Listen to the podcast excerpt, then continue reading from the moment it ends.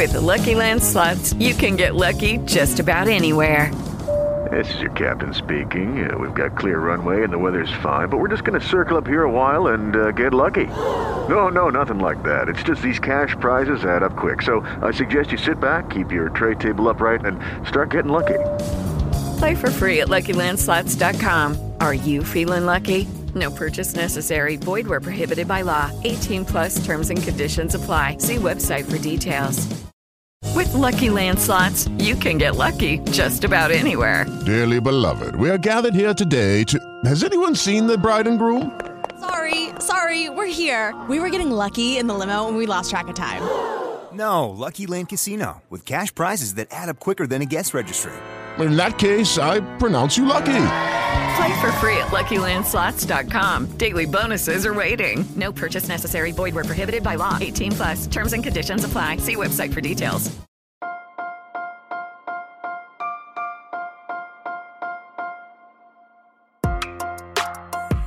Buenos días, Madre Esfera. Buenos días, Madre Esfera, con Mónica de la Fuente. Buenos días, Madre Esfera. Bienvenidos un día más a nuestro podcast, el podcast de la comunidad de creadores de contenido sobre crianza en castellano, en el que ya sabéis que en cada episodio pues intentamos acercaros a temas que pueden ayudaros a sobrellevar esto de la crianza, de la maternidad, de la paternidad de una manera un poquito más positiva y, ¿por qué no? Un poquito más fácil. Si nos pueden ayudar, pues mucho mejor.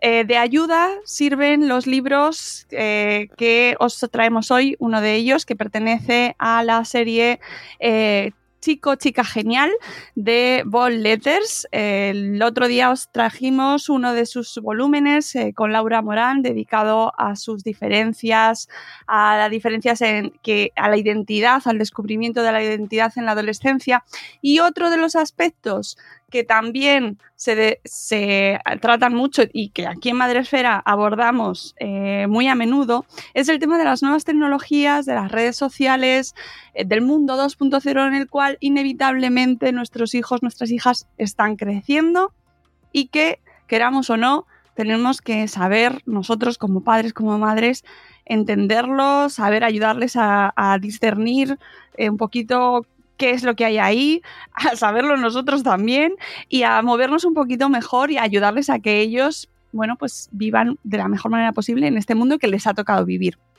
Para eso tenemos un nuevo libro, como os digo, de la serie Chico Chica Genial, que se llama Conectados, conectadas con la arroba, sin apagar el cerebro. Tips para nativos digitales, de la mano de Mónica Díaz Ponte, a la cual voy a saludar ¿Cómo estás, Mónica? ¿Qué tal? Bienvenida. Encantada de estar aquí y escuchándote, comprobando, bueno, qué definición has hecho exactamente. O sea, lo voy a retomar y lo voy a utilizar porque ha sido como un resumen. Bueno, pues efectivamente, ¿no? Decir, mil gracias por estar aquí, por supuesto. Y segundo, o sea, es exacto. ¿Qué pasa en un entorno en donde los chicos, chicas, niños, niñas realmente están viviendo? Es una realidad.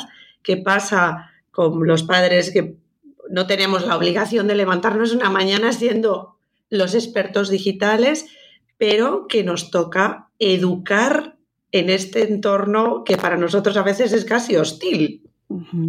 Entonces te agradezco mucho porque ha sido como o sea, yo iba como asintiendo y diciendo, o sea, exactamente. Me alegro, me alegro. Eso es que me he entendido bien el libro, lo cual celebro. Para quienes no conozcáis a Mónica, ella es la directora de Digital Addiction. Eh, cuéntanos un poco en qué consiste este proyecto, Mónica, para bueno, poner un poco en contexto quién eres y cómo llegas a este proyecto, a este conectado sin apagar el cerebro. Bien, mira, yo llevo, bueno, voy a ya casi a declarar mi edad, siempre me pasa lo mismo. llevo desde el año 97 trabajando en Internet. Esto es cuando aquello era un poco el pleistoceno, ¿no? Y los routers hacían mucho ruido al conectarse, aquello, ¿no? Entonces, desde entonces he ido, he pasado diferentes aventuras, he trabajado en bueno, en doscientos y pico países, ¿eh? que yo no sabía, yo creo que ya no me queda casi ninguno con Google, he trabajado en proyectos, en, bueno, pues, la verdad, he tenido la suerte de estar en, como era al principio, me han tocado aventuras de todo tipo. Ahora hace 10, 12 años que tengo mi propia empresa, me, me dedico a, bueno, nos dedicamos a la creación de contenido, sobre todo, pero no solo, en un entorno muy de marketing digital, ¿no? Entonces, claro, a lo largo de estos años yo iba viendo cómo la infancia, bueno, era un tema muy delicado, ¿no? Y entonces digamos que los buenos, los que seguimos unas normas éticas y, bueno, pues entendemos, ¿no? Y, hay, hay, cosas que no son intocables, ¿no? Para la gente que... Y la infancia es una de ellas. Es intocable para las profesionales digitales que, que realmente tenemos una conciencia y unas normas, ¿no? Pero claro, no todo es así. No todo es así, ¿no? Entonces, poco a poco, poco a poco, he ido viendo, de verdad, a mí me, me, iba angustiando, y lo digo, te lo digo con toda sinceridad, porque además, ya a nivel incluso personal, yo tengo hijos que ya están acabando la adolescencia, pero que yo he pasado esa travesía, ¿no? Hace poco. Y me angustiaba el desamparo, ya no tanto de mis hijos, porque yo tengo la suerte de conocer ese entorno, por lo tanto, tengo la suerte, insisto, cuidado, ¿eh? tengo la suerte de conocer ese entorno como profesional del marketing digital, que yo no soy psicóloga ni pedagoga, soy la que sabe cómo funciona ese entorno, ¿no? Y me venía todo el mundo a preguntar, los padres, en mi entorno, ¿no?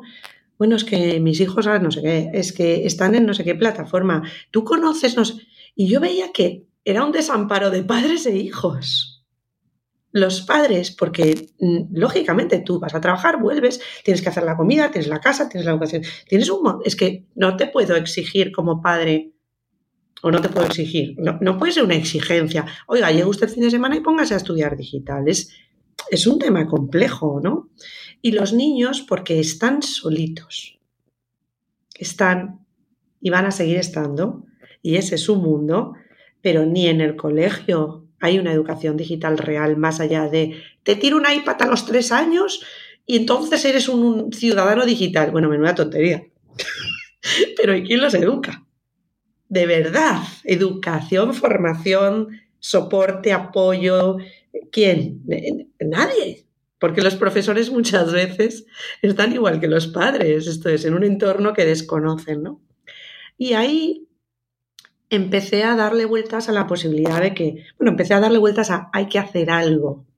¿Qué hacemos ¿no? para que las escuelas eduquen? Yo además soy profesora en, una, universidad de posgrado y veía cómo llegaba la gente al máster, al máster, que ya habían pasado por la universidad, y te dabas cuenta de las carencias que arrastraban.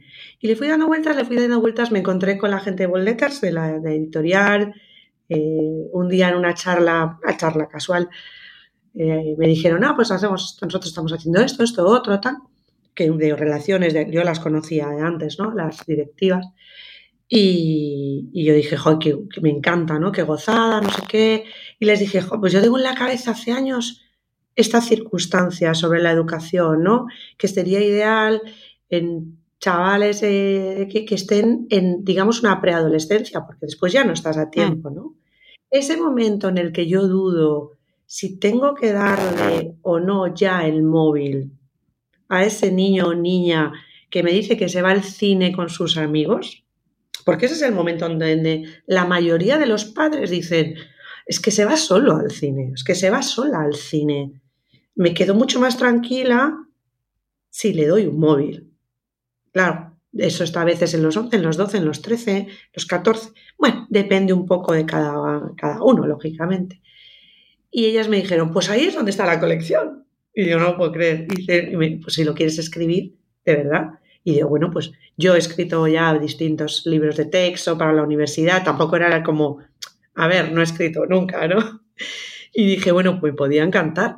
Y ahí está el proyecto, con esa, con esa, perdóname que te lo cuente friki con toda mi historia, pero para mí es como muy... Es más, ahora estoy pensando seriamente si meterme en un proyecto de fundación para, por favor, que alguien regule la educación digital. Porque en realidad son las escuelas las primeras que deberían estar al frente. Porque no podemos pedirle a los padres, insisto, que cada uno se lo invente de cero y sin tener por qué tener una formación digital ellos.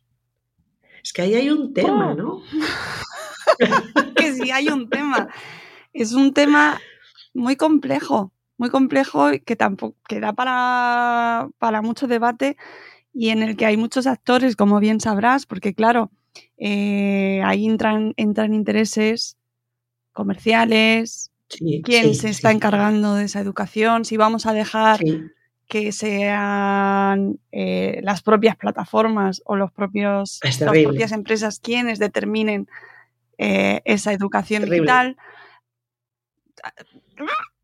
Es, es, un tema en el cual estoy muy contigo y que hay que, bueno, pues ser muy conscientes, pero es un problema porque realmente las familias que son más conscientes son las que más saben. Es decir, cómo llegamos a aquellas familias que son absolutamente, bueno, es que no, mm, no tengo ni idea de tecnología, no quiero tener ni idea y por lo tanto no vienen a las charlas, no se leen estos libros, no escuchan nuestros podcasts, porque directamente es como, no, es que me satura, no, no voy, a, voy a confiar en que va todo bien y en el colegio les van a enseñar.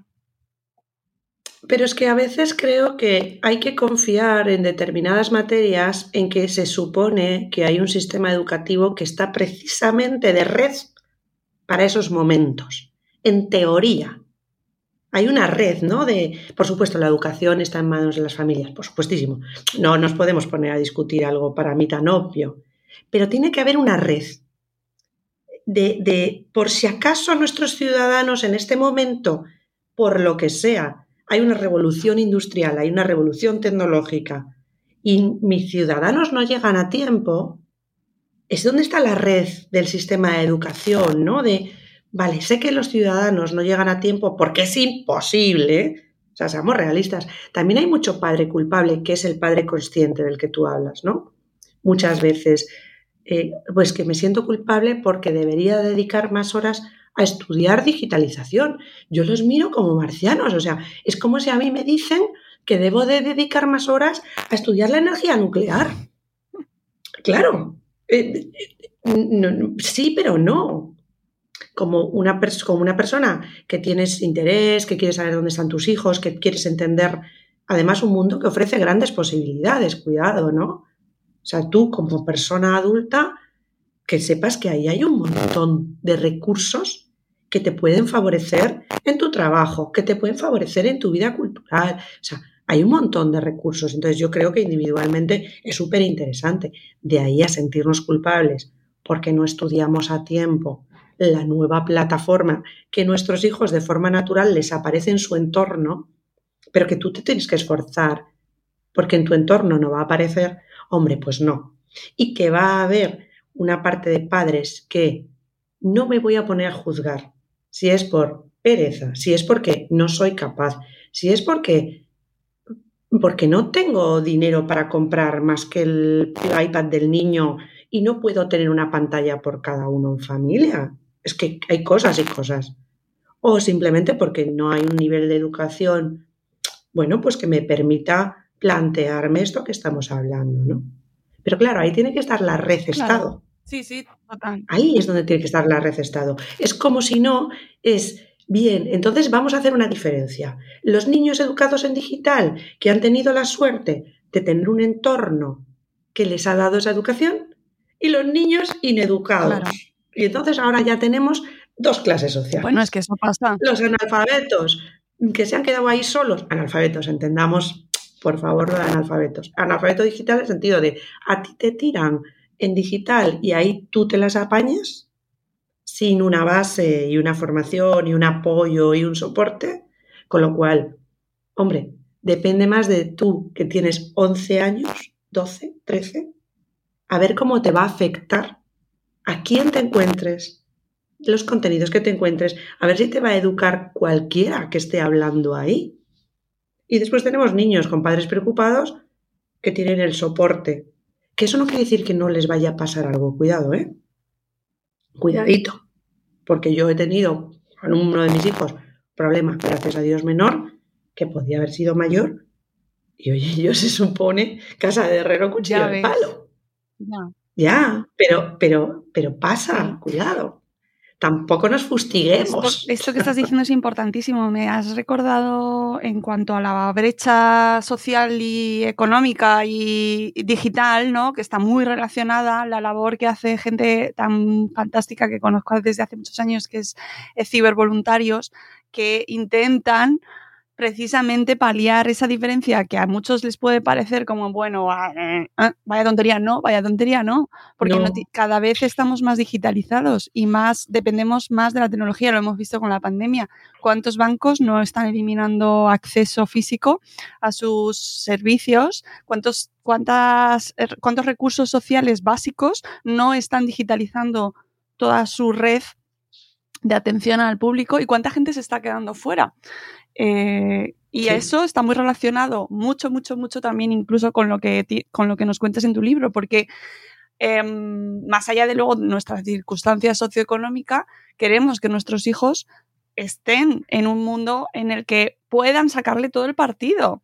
Es decir, eh, que, que, que se encuentren con algo en lo que sepan moverse, ¿no? Que no les dejemos fuera sin explicarles cómo funcionan las carreteras y por dónde vienen los coches, que es una analogía que nos gusta mucho hacer cuando hablamos de Internet, ¿no? De cómo les explicamos cómo funciona el tráfico. Pues es que tenemos que explicarles cómo funciona el tráfico, pero no todos tenemos ese conocimiento, por lo tanto, ¿qué recursos podemos tener para ayudarles y ayudarnos nosotros también como familia a, a gestionar esta, este conocimiento que es fundamental, tanto como saber de finanzas, que esto también lo hemos hablado aquí, ¿no? O de salud, o de, o de valores, o de respeto hacia los demás, ¿no? Como, como ser un, individuo dentro de la sociedad. Tu libro es uno de los recursos que nos puede ayudar mucho y que eh, está orientado a precisamente que no se genere o que ellos estén integrados de la mejor manera posible dentro del mundo que les ha tocado vivir. Sí, así es. A mí, a ver, fue un poco el hueco que, yo encontré, ¿no? El decir, no, bueno, realmente no hay un. Tenemos de alguna forma manuales, no voy a decir catastrofistas, pero ah, bueno. bueno, de todo hay. Sí, pero bueno, yo me he encontrado bastante en los dos extremos, ¿se entiende? ¿Quiere que su hijo sea un genio digital? A ver, vamos a ver. No, no es eso. Es qué es la mala educación, qué es la buena educación, ¿Cómo distingo una fotografía de alguien peligroso si es falsa de la que no lo es? Eh, ¿qué, ¿Cuánto tiempo no tiempo? Es cuestión de tiempo, es cuestión de qué haces en Internet. O sea, hay cosas que son antes de ser un genio digital programador. No se trata de que todos los niños programen, no. Se trata de que sean ciudadanos responsables con espíritu crítico en la red. Y para eso hay que tener una base de saber dónde están los peligros, dónde están las bondades, qué trucos hay estupendos que puedo aprovechar, pero también detectar comportamientos que me pueden hacer daño. Claro, después tenemos otros libros, como digo yo, drama. Dios, cuidado, no entres, te van a hacer de todo. Que hay padres que por miedo están también en esta postura. Que yo lo entiendo. Oye, tengo tanto miedo y no sé lo que pasa que prohíbo. Claro, tengo tanto miedo, no sé lo que pasa que prohíbo, que consigues que a tus espaldas se hagan cosas. Porque, a ver, seamos realistas, si es que no van a dejar de hacerlas, ¿no? Entonces, creo que, hay que buscar más ese punto intermedio y el espíritu precisamente del libro es este, ¿no? El decir, oye, mira, cuidado, detecta comportamientos, tienes que entenderlo. Cuando tú veas esto, vete y pregunta a tus padres. Y después fomentar muchísimo que esto sea una conversación. Me parece fundamental. O sea, igual que tú hablas de que Pepita enfadó conmigo y discutimos ayer por una tontería, tienes que llegar a casa y decir, menudo postureo tiene Javichu en las redes. ¿Por qué? Y tú como padre interesarte de forma natural. Tiene que estar en la conversación porque para ellos es su vida social también. Gracias a Dios, no toda, pero una parte muy importante de su vida social está ahí. Y tú igual que te preocupas de que tengan amigos, que los inviten a los cumpleaños, que hay un montón de síntomas, ¿no? Que, oye, van tus amigos al cine, no van, tú porque vas, porque. Bueno, los padres vigilamos, ¿no? Normalmente. Claro, esa vigilancia de alguna forma se tiene que extender. Tú no tienes esos comportamientos, pero puedes establecer un diálogo en donde eso sea parte de la conversación y que ellos también se relajen, que no piensen que sus padres no tienen ni idea. Vale, los padres no tienen ni idea, pueden no tenerla, pero se van a preocupar por ti y tú, hay una cosa que para mí es muy importante, tienes que entender como, como niño niña, tienes que entender la confianza que se deposita en ti, porque eso forma parte de crear responsabilidad en la gente, ¿no? Yo te doy la confianza. Tú cuando tienes un móvil en la mano, te acabo de dar un billete de avión al mundo. Y tú tienes que entender que hemos confiado en ti, ¿no? Entonces las bases están un poco ahí. Y el diálogo, incluso para esos padres que no tienen ni idea, el charlar con ellos, pero el charlar con ellos de forma normal. A ver, cuéntame eh, quién está chuleándose más, cuéntame no sé qué. A ver, ¿y tú en qué plataforma estás? Pues yo si no la conozco, enséñamela. Aprende a través de ellos. Y ellos van a ser felices. Porque, insisto, están solos. Van a ser felices de muchas veces enseñar a los padres. Entonces, para mí, yo eh, es donde sitúo, ¿no? Mi acercamiento al mundo digital con, los chavales creo que está ahí. Creo, ¿eh? Pero no sé. Em, ¿Cómo te planteaste el, bueno, tú nos has dicho que tienes hijos, pero ya son un poquito más mayores. ¿Cómo te planteaste la conversación tú, tuya con tu lector o tu lectora? La conversación mía. Sí, ¿cómo les has hablado? sí, les, les hablo, yo creo, o intento hablarles en un tono, no voy a decir de adulto, pero cero ñoño. O sea, sin ñoñería sin ridiculez, intentando hablarles algo de persona a persona y entendiendo, eh, suponiendo que hemos tenido alguna discusión incluso sobre este tema, suponiendo que ellos entienden más de lo que pensamos previamente, porque tengan 11, 12, 13 años, porque yo estoy convencida de que ellos en ese entorno entienden muchísimo más de lo que pensamos, ¿no? Previamente. Entonces yo supongo que hay chavales inteligentes del otro lado con un conocimiento digital bastante elevado que pueden perfectamente entender un diálogo, no voy a decir de adultos porque no lo son y de hecho no es un tono de adulto, pero sí un tono en donde yo los trato como jóvenes, porque la realidad es que en estos temas los preadolescentes son jóvenes, son jóvenes. Entonces, eh, por supuesto, imagínate un ejemplo, no me extiendo, porque no lo hago, sobre el sexo, porque aún no estamos ahí, pero sí hablo sobre sexo, porque ellos están accediendo a sexo sobre las plataformas desde edades muy tempranas. Hay que ser realista. Y entonces, no es un tema tan complejo y que, vamos, para mí requeriría otro libro, no sé cómo decirte, porque es un tema muy, además a mí me, me duele especialmente, ¿no? Ver, depende qué comportamientos y cómo se están manifestando más tarde, después en la adolescencia, todos este tipo de comportamientos. Pero incluso en ese tema eh, les, hablamos sobre cómo es verdad o no es verdad que una relación sea lo que ven ellos en la red. Porque asumimos que hay comportamientos que no deberían tener consumir porno. No deberían de tener este comportamiento. Vale. Pero si no es hoy, es que es dentro de 36 horas. Es que va a pasar.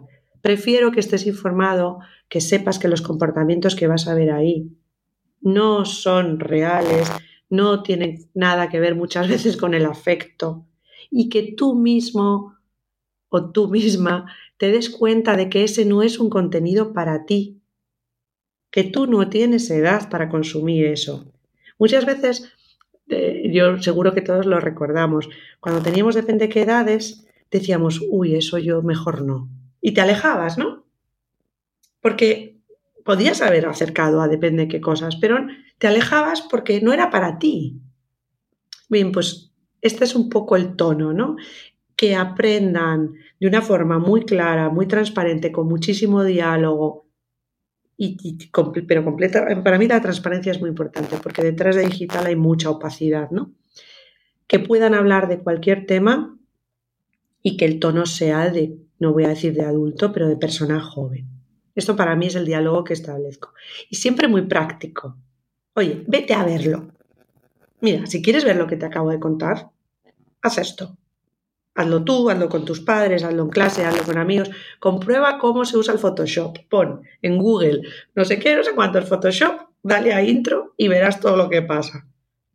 Porque es una generación que no ha estudiado como la mía, donde había una foto, 5.000 palabras de texto y no volvía a aparecer una foto hasta dentro de 10 páginas. No, ellos han, están cada vez más aprendiendo haciendo.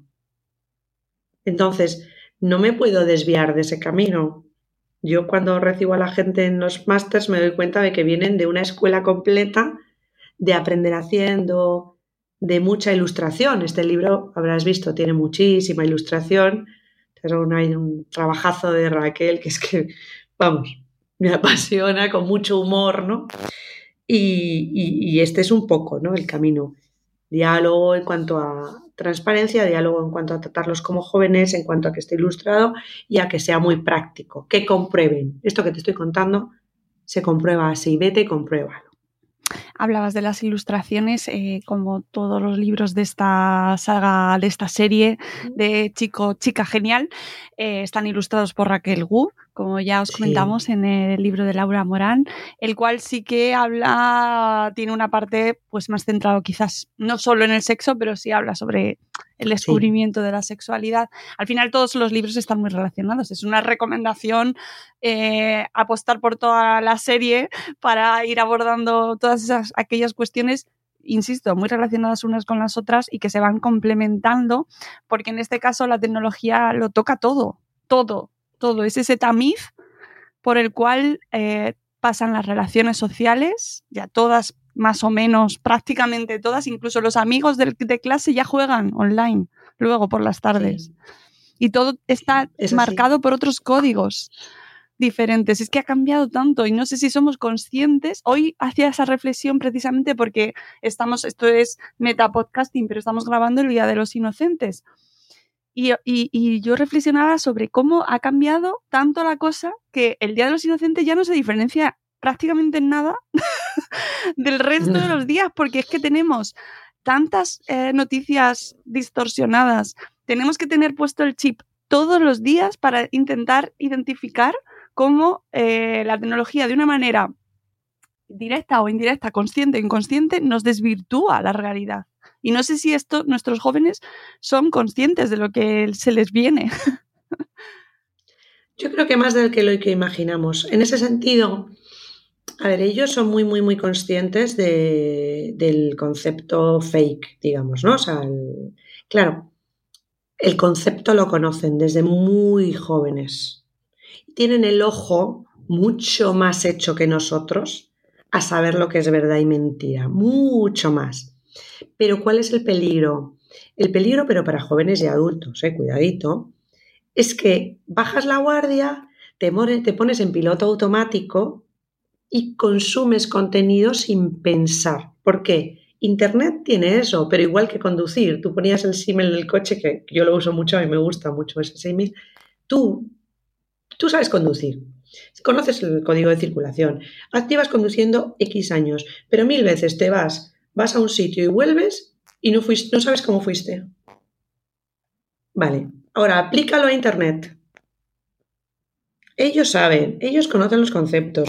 Tú les pones una foto y son capaces de decirte, pero vamos, con nueve años, ¿dónde está el Photoshop aplicado? Porque saben, es su mundo. Claro, pero bajan la guardia, pero la bajamos los adultos. ¿Cómo vamos a pretender que un niño, una niña, estén allí X tiempo, me da igual, aunque sean 45 minutos, pasando vídeos de 30 segundos, de 15 segundos, de 12 segundos, uno tras otro, que al cabo de una hora cuántos vídeos son. Cuidado. Y no haber puesto el piloto automático. El cerebro tiene un tiempo máximo para guardar la concentración, incluso aunque tú estés estudiando y seas un adulto. En los niños lógicamente se produce más cortito. Por eso los programas infantiles de niños pequeños duran tan poquito, ¿no? Los trocitos de historia, cambio de historia. Epiblas. Epiblas se levanta por la mañana, dice un cuento, ¡pum! Ya me voy a la gallina caponata, ¿vale? Porque el mantenimiento de la concentración con tres años obviamente es menor que con 13, pero con 13 también es menor que con 26. Esta es una realidad, ¿no?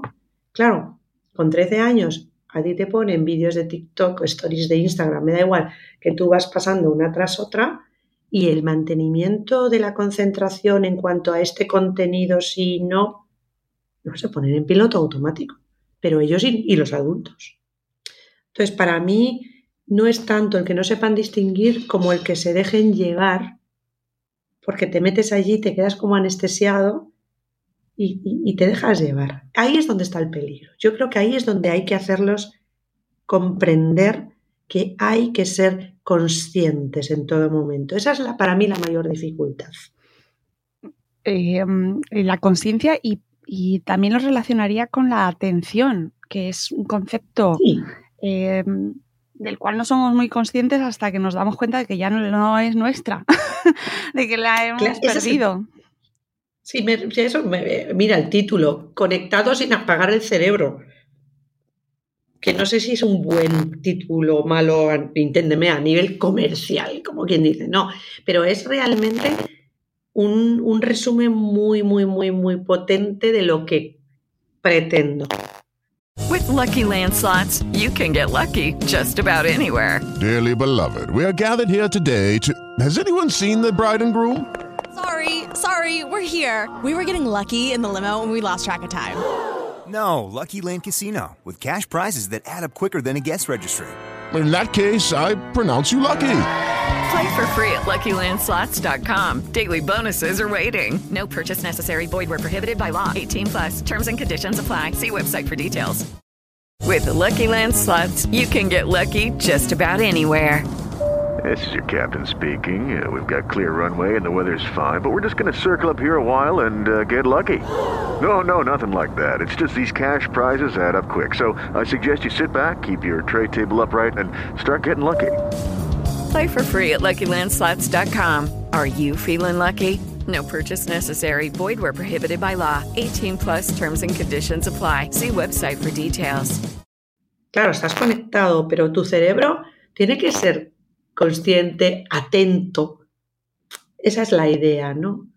Ese, ¿Cómo lo mantienes? ¿Cómo, no te, ¿Cómo te dejas llevar y eres capaz de decir con 11 años, uy, no sigo mirando esto porque es que estoy perdiendo el tiempo? Es muy difícil, muy difícil. Entonces, claro, ya sé que no lo vamos a conseguir con un libro, pero hay que sembrar y sembrar y regar y regar como todo en la educación. Y vuelve a sembrar y vuelve a regar y todos los días y es una gotita y es otra gotita y porque es que es la única forma de educar, eso lo sabemos, ¿no? O sea, es que no hay más. Entonces, es un poco ese concepto de, bueno, tienes que saber esto, ¿no? Este es tu peligro real. No el que... Después hay otra cosa, que los padres muchas veces tienen miedo y lo entiendo porque es un tema muy peligroso. ¿Hasta dónde confunden en las redes sociales la amistad con los likes? Ahí sí, pero es otra cosa diferente. No es una verdad o mentira, es entender que los códigos sociales son otros. Y ellos más que nunca hay que explicarle lo que es un amigo, más que nunca. Porque un amigo no es un señor que te sigue, un amigo no es el que da más o menos likes. Yo no soy una persona mejor o peor por esto, ¿no? Hay una parte de, niños y niñas que en esas edades, claro, tienen mucha presión social.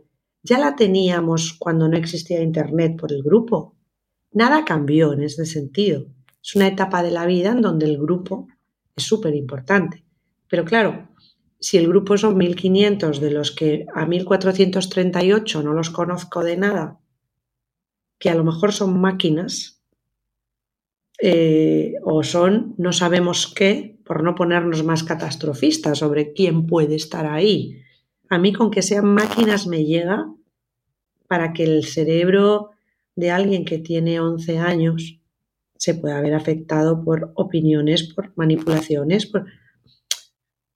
es que ahí hay cosas peligrosas. Entonces ese es otro tema, ¿no? El distinguir la realidad en las redes, que yo trato de combatir, o traté, porque ahora yo ya no, ya, eso ya en este momento eh, casi lo he pasado, digo casi porque, a ver, 17, 18, hombre, pues un adulto de 18 años ya, pero, pero en su momento traté de, combatirlo sobre todo con humor, en el sentido de, venga, enséñame, jajaja, jijiji, tal, bim, bim, pim, pam, sí, pero estoy viendo. Y ya, sí, qué risas, y qué risa, a ver, y tal, y qué, ha subido Pepito, y qué ha subido Pepita. A ver, y enséñame este que es menudo alias. Bien, sí, pero eh, ya estoy dentro. Es que claro, eh, ya estoy, ya lo estoy viendo, ¿no? Porque de alguna, y yo jamás, y esto es una decisión muy personal, jamás he puesto un control parental. Esto es una decisión muy personal, cuidado, ¿eh? Muy, muy, muy personal. No, estoy, esto es opinión. No estoy intentando sentar, sentar cátedra de es que además es imposible, porque luego cada circunstancia, cada familia será distinta y Totalmente, totalmente. En mi caso aposté más por, mira, si no van a entrar por aquí, van a entrar por allá. Si no van a entrar en donde sea, en su móvil o en el mío, lo van a hacer en el de amigo de al lado. O sea, eh, es ponerle un poco puerta a... Pero bueno, insisto, si te sientes más seguro, esto es una herramienta. O sea, esto depende un poquito y también supongo que depende incluso de quién es tu hijo o hija. Total, ¿eh? Mm, claro, no, que claro, o sea, vamos a ver. Y no porque los míos sean mejores o peores, sino porque, bueno, las barbaridades las hacen de otra forma. O sea, entiéndeme, ¿no? claro, es que al la persona es un Es que esto, eh, al final, la pregunta de ¿qué es mejor? Eh, pues es que dependerá, ¿no? Entiendo. Ojalá pudiésemos tener la respuesta, ¿verdad? No, mira, fulanito, fulanita, todos este, necesitáis esta herramienta. Eso es lo que buscan todas las empresas del mundo. sí, sentimos. Es que, es que la gente es gente, ¿sabes? Es que, y la gente, gracias a Dios, es gente diferente unos a otros. Y, y los padres también lo somos, diferentes unos a otros. Y, y además, no hay nada infalible y nuestras criaturas evolucionan muchísimo como unos Pokémon. Y si saben que tienen una herramienta y que lo saben, además, eh, normalmente, van a trabajar por saltársela. Y los malos también. Por supuesto, por supuesto. contando, y eso, todo eso contando con que no hubiese nadie al otro lado. O sea, yo simplemente entrando en la parte de, de, de, lo que hará nuestro hijo. Si ya, si ya abrimos la puerta al campo, Claro, claro. Pues eh, es que, mm, plataforma, o sea, no, no más que estar nosotros ahí, aunque todo puede ayudar, evidentemente, y por supuesto abogamos por ello y que, sobre todo, que nos informemos, ¿no? Saber lo que hay. Sí, sí, sí, sí, tomar la decisión de si lo haces, no lo haces y por qué, que mm, eh, sí, así, es, simplemente que sea una decisión. Claro. Que no sea algo, no, no lo pongo porque no me entero o le pongo todos los candados del mundo y estoy muy angustiado. Bueno, eh, pues no sé, en medio habrá cosas. Sí, sí, al final cada familia tiene que encontrar, porque además hay, luego cada, cada, plataforma, esto ya da para, tenemos un espacio madrefera precisamente sobre eso, ¿no? Que hay plataformas que te, que yo empecé a mirar eh, precisamente en la pandemia, que yo creo que fue el momento en el que todo explotó de todos los sentidos y hay plataformas que asocian directamente el control con un dispositivo. Si tu hijo no tiene un dispositivo y el que usa es el tuyo, em, ahí tienes otro problema diferente. No, no te sirve utilizar esa plataforma. Claro, entonces, amigo, tienes que buscarte eh, las vueltas, porque si tu hijo con nueve años está obligado a entrar porque tiene que hacer los deberes, pues tendrás que encontrar la manera en la que tienes que ver qué hace. No, no, cuidado. Y volvemos a la misma, a la brecha social. Estamos hablando de familias que tienen cuántos dispositivos. Claro, claro. Es que mm, hay muchos coles que además primero que hay coles que daban por hecho que todo el mundo tenía un dispositivo y no era así. O sea, que no era así. Y luego otros que directamente te obligaban a cogértelo, que, que no se podía utilizar. ¿no? Entonces, eh, lo de las plataformas y, las, y los controles parentales, pues, pues no es tan sencillo. No, no lo es. Lo siento. No, no, no. Yo también, ya verás que he sido políticamente incorrecta. No, pero es, dicho es yo. así, es mejor. Es opinión, es opinión, lo hice así, a lo mejor me pude equivocar, pero confié más en estar con ellos, el estar con ellos dentro de que sé perfectamente que no voy a estar en todo, Claro. pero no por nada, no porque ellos, oye, me, pues tantas anécdotas que habremos oído todos de, oye, Pepito, tu hija ha salido fenomenal en tal foto. ¿Qué foto? Si mi hija no ha publicado esa foto. Como que no, mírala. Y tú no la has visto. Porque te han echado. ¿Por qué? Porque te han echado del cielo instagramero, porque eres padre. Entonces, estás viendo cuando va a misa de cinco. es lo único que le ves. A ver. Claro, vamos a ver. Esta es una realidad. Y seguro que a mí me lo han hecho también. Bueno, vale, bien, como yo hice cosas mm, con 13, 14 y, más tarde que mis padres no lo supieron bien, pero esto de alguna forma forma parte de, de- de la formación y la evolución y la, del crecimiento, ¿no? Un adolescente o preadolescente incluso. Porque hablamos más en este sentido de gente que tiene menos de 14 que gente que está más, más allá, ¿no? Que esto es otro diálogo diferente. Pero la, eh, la gente en esas edades hace cosas que, bueno, pues eso, pues que les parecen rebeldía. Sabes que tú los estás viendo, pero igual que te vieron a ti. O sea, en otro entorno ahora, ¿no? El problema es que no es en la plaza del pueblo o no es entrar, intentar entrar en una discoteca con un carnet falso en sesión de tarde.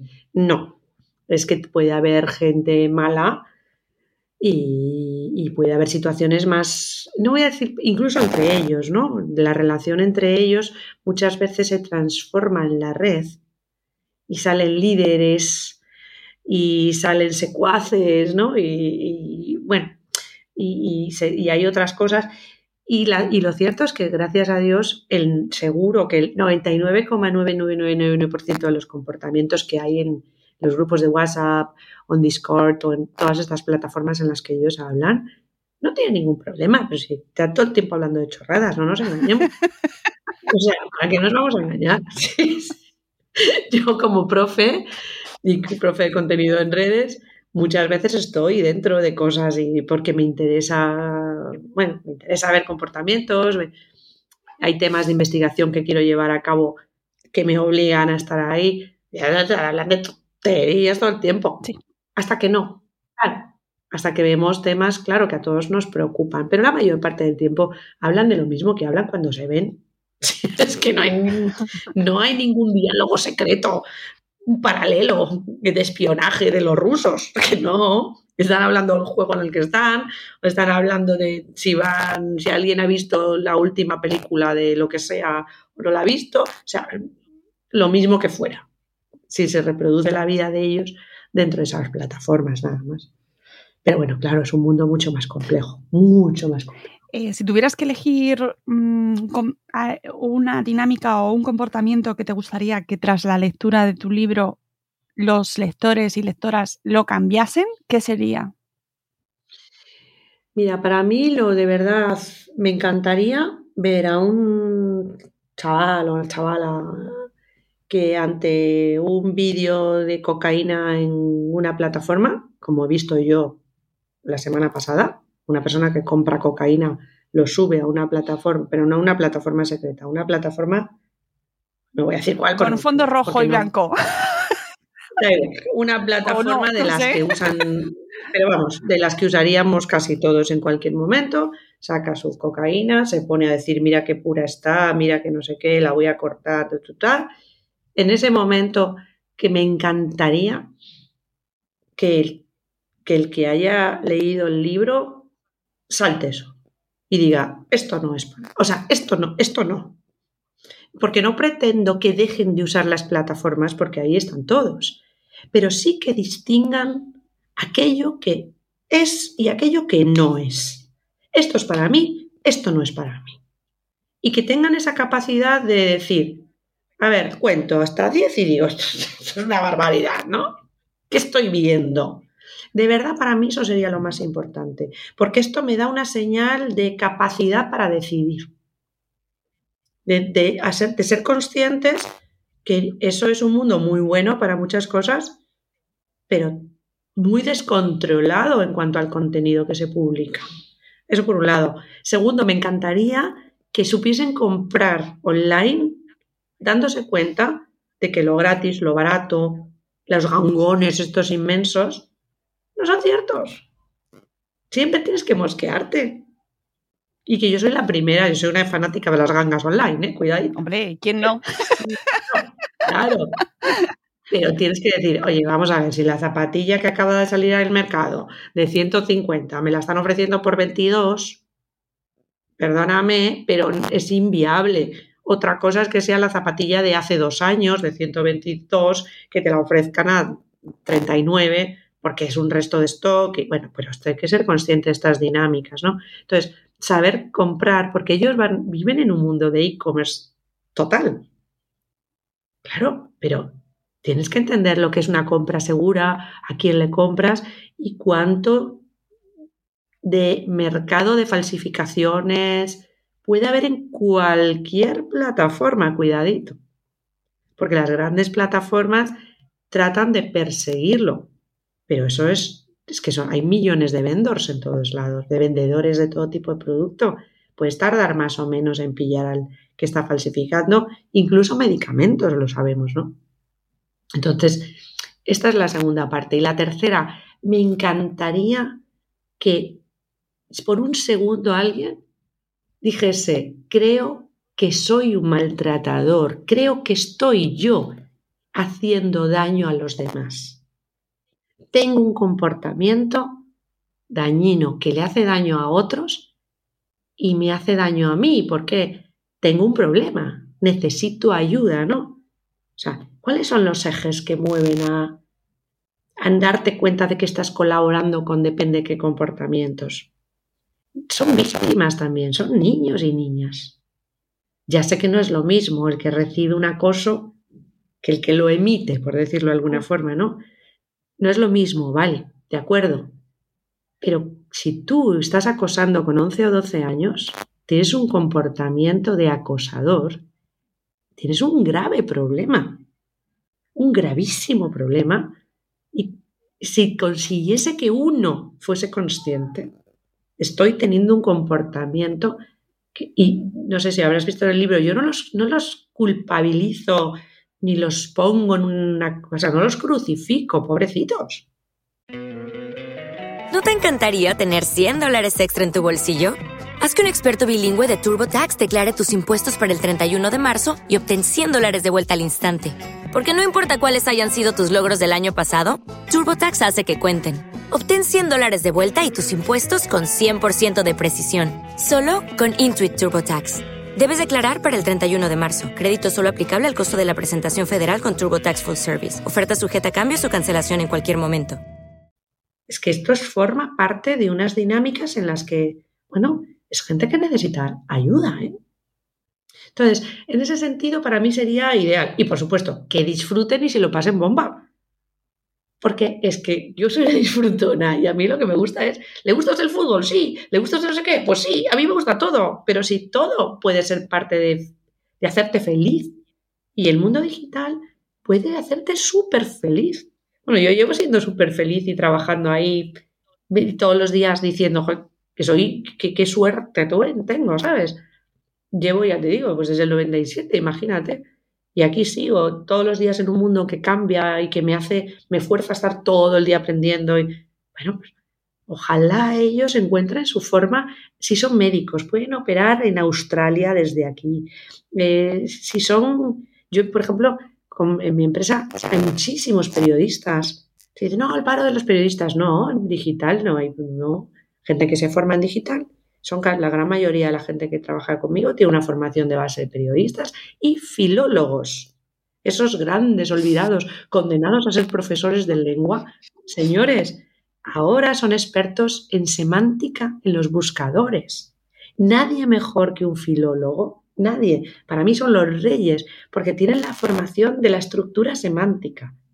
Entonces, los formamos para que esa formación, valga la redundancia, la apliquen a los buscadores. Claro, son los cracks. Y así cualquier profesión, todo está, como tú decías, todo está teñido ¿no? de, esa digitalización. Entonces, oye, que disfruten, que se lo pasen bomba, que, que vean que tiene una herramienta infinita y encima estamos en la edad de piedra de la herramienta. Les ha tocado un momento estupendo y que disfruten de también la vida offline, mm. que yo lo llamo mixta. O sea, no voy a pretender que no, que no, es que ahora vamos a desconectarnos y a no mirar un móvil ocho horas. O sea, pero vamos a ver. pero si no eres capaz tú como padre de hacerlo, ¿qué me estás contando? Si vas a estar mirando tú a ver si te entro WhatsApp. Sí, eso, eso me recuerda a la afirmación esta que se hace eh, muy famosa, muy famosa, seguro que la has escuchado, de que los, eh, los fundadores de las startups en Silicon Valley no dejan a sus hijos que usen pantallas. ¿Tú te la crees? no. Bueno, sí me la creo, sí. Me creo que lo hagan. Lo que. Sí, sí, sí, me lo creo. sí, sí. perdona. Ahora hay una corriente donde los niños privilegiados son aquellos que no tocan un dispositivo hasta que le sale un pelo. O sea, vamos a ver. pero, pero, ¿hay alguien que pueda ser sensato?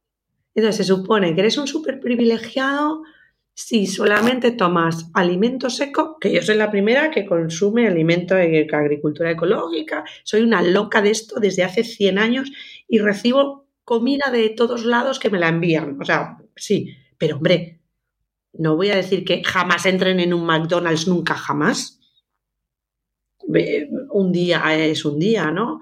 Bueno, pues esto es un poco igual. No se trata de que tu hijo tenga un problema en los pulgares, de hacer mover la pantalla del móvil hacia abajo, que es una enfermedad que ya existe, ¿no? O sea, todos los problemas articulares por andar moviendo la pantalla del móvil existe ni se trata de que el niño con 11 no tengas que ir al traumatólogo porque tiene una desviación de tendón, porque no hace otra cosa, ni se trata de que llegue a los 11 años virgen de pantallas, porque es mejor para su desarrollo mental y cerebral. Y, porque claro, esta gente dice, es que quiero que mi hijo sea más listo.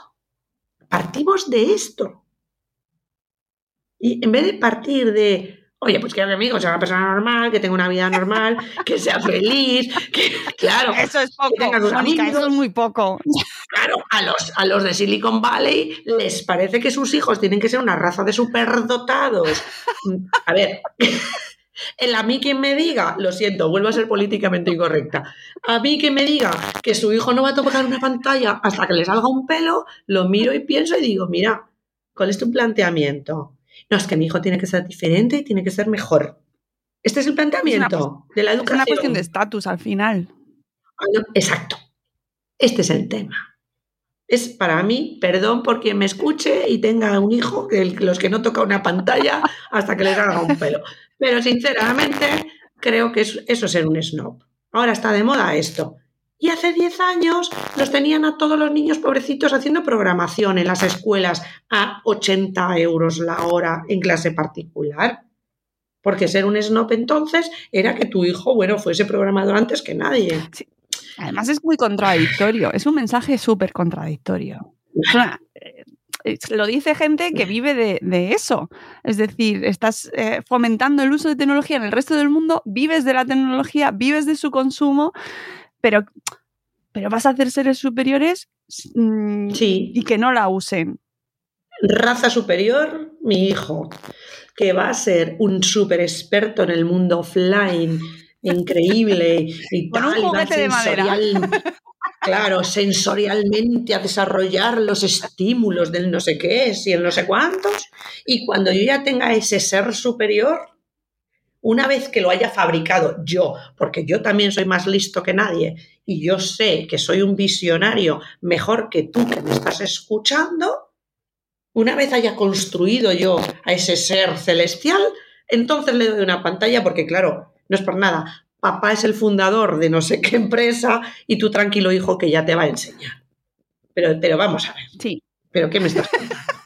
Es que. Ojo, que no tiene, que no desacredito en absoluto argumentos con los cuales yo estoy de acuerdo eh, en la sobreexposición a pantallas, en el cuidado. Todo eso es total, ¿verdad? Bien, o sea, estamos muy de acuerdo en eso, pero luego hay un punto ahí de esnovismo, como tú muy bien has dicho, que a mí me satura y me parece que tenemos que también rebelarnos un poco contra y eso. Que suele venir, claro, viene de padres que llevan el Apple Watch este que les está avisando de cualquier, o sea, pero ¿qué me estás contando? Claro. O sea, como tú bien dices, ¿qué me estás contando? Tú fabricas la tecnología para que la use mi hijo, pero el tuyo no la toca. Eh, espérate que voy, tengo un momento de reflexión. Claro, y además ahí seamos muy conscientes como usuarios, todos, y eh, digamos, ah, muy bien, pues entonces haz una tecnología accesible, apta, positiva y que, y que eh, sabiendo, como sabes, que tiene contraindicaciones, trabaja para evitarlas. A esas plataformas donde están nuestros hijos, hay que pedirles y obligarles y reivindicar que sean seguras, que cuiden por la salud mental de sus usuarios, que cuiden, yo creo también, ¿eh? yo, a ver, yo ahí tengo, te voy a decir una cosa, sí, a ver, de base, completamente de acuerdo. Pero eso es un, tal cual está planteando el, el mundo digital, es un poco, quiero la paz mundial. ya, Es que yo soy muy utópica. no, no, pero Como no digo a largo plazo. no, no, no, yo te voy a decir una cosa, yo no digo que no haya que luchar, Sí, pero tú cuando como plataforma defines desde el primer momento, señores, yo soy una plataforma, ustedes me usan y me usan como ustedes quieran. Lo firma usted aquí. Usted no, si tiene menos de tantos años, no puede acceder. Si accede, tiene que ser con permiso de sus padres. Entonces, claro, es, es que yo no quiero ser cínica, pero es como si tu hijo coge la llave de tu coche, que es el símil que lo estábamos poniendo ahora, se va a la carretera, mata a alguien y culpas a la marca del coche que se, porque han hecho un coche que lo usan niños. Hombre, a ver, ¿y qué quiere usted que haga? Yo fabrico coches en manos de quien cae la llave. Y insisto, ¿eh? que estoy 100% de acuerdo con la afirmación y creo que hay tecnología en este momento suficiente como para detectar, depende qué tipo de contenidos, depende de qué tipo de usuarios, usuarios que son denunciados 80 veces y siguen ahí. Entonces, sí, por supuesto. Ahora, que esa plataforma de la cocaína de la que hablábamos antes, que es real, ¿eh? que lo he visto, o sea, que me ha pasado a mí el otro día. De, ay, mira qué pura, que yo estaba, o sea, estaba que no daba crédito que esa plataforma no tiene tiempo a detectar que ese vídeo, se subió antes de que lo hayan visto 200.000 personas, eso es una realidad. Es que no, y sobre todo si no usas depende qué palabras. Claro. Es que, claro, no estaba diciendo cocaína, estaba diciendo otra palabra.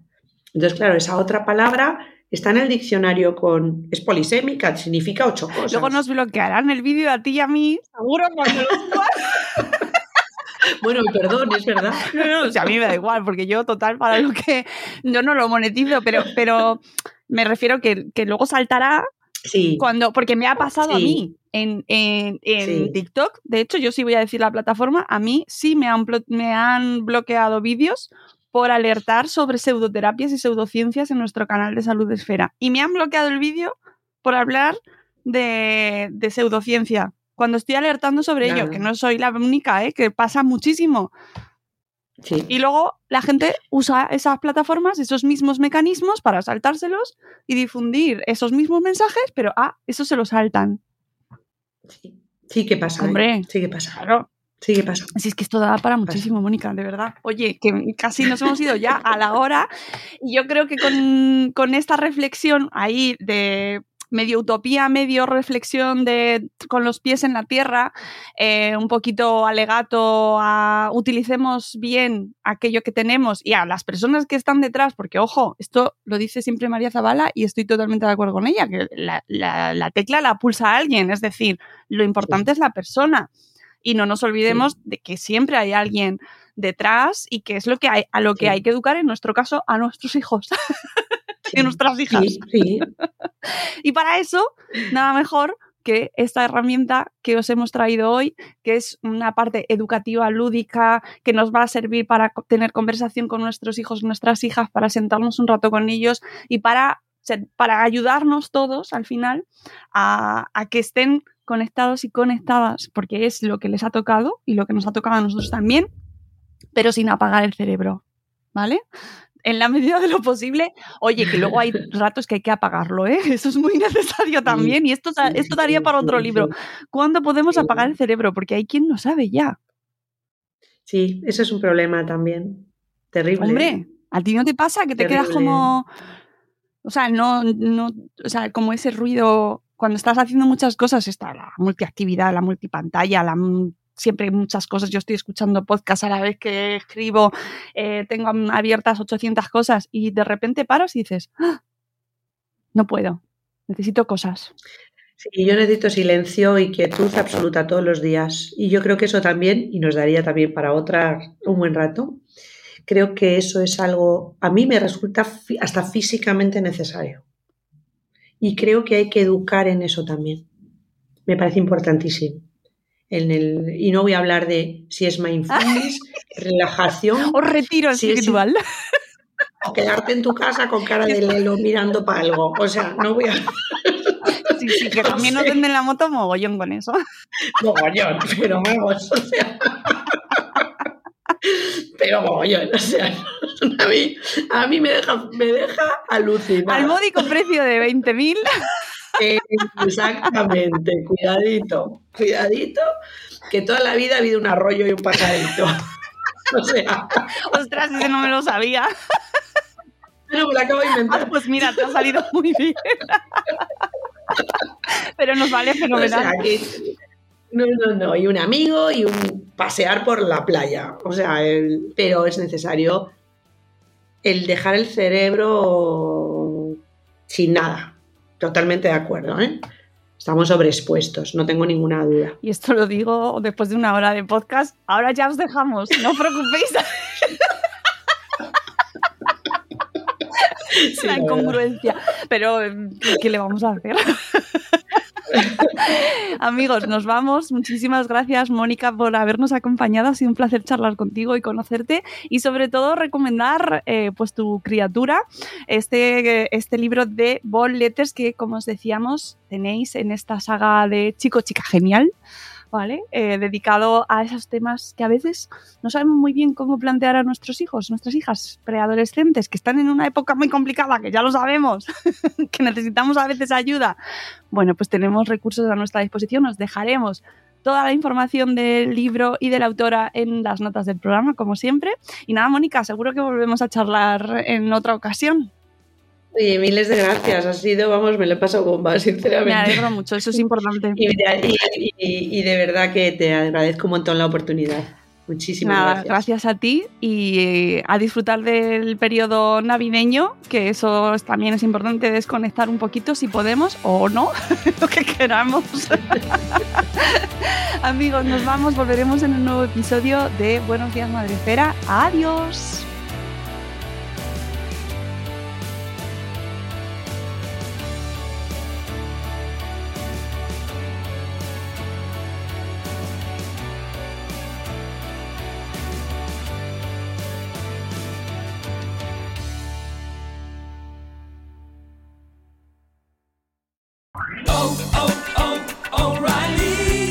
¿Necesitas ayuda? En O'Reilly Auto Parts te ayudamos. ¿Necesitas algún consejo? Te aconsejamos. Nuestros profesionales en autopartes están siempre disponibles para ayudarte a encontrar lo que necesites. Excelente servicio al cliente es solo una de las ventajas que ofrece O'Reilly Auto Parts. Los profesionales en autopartes. Oh, oh, oh, Auto Parts.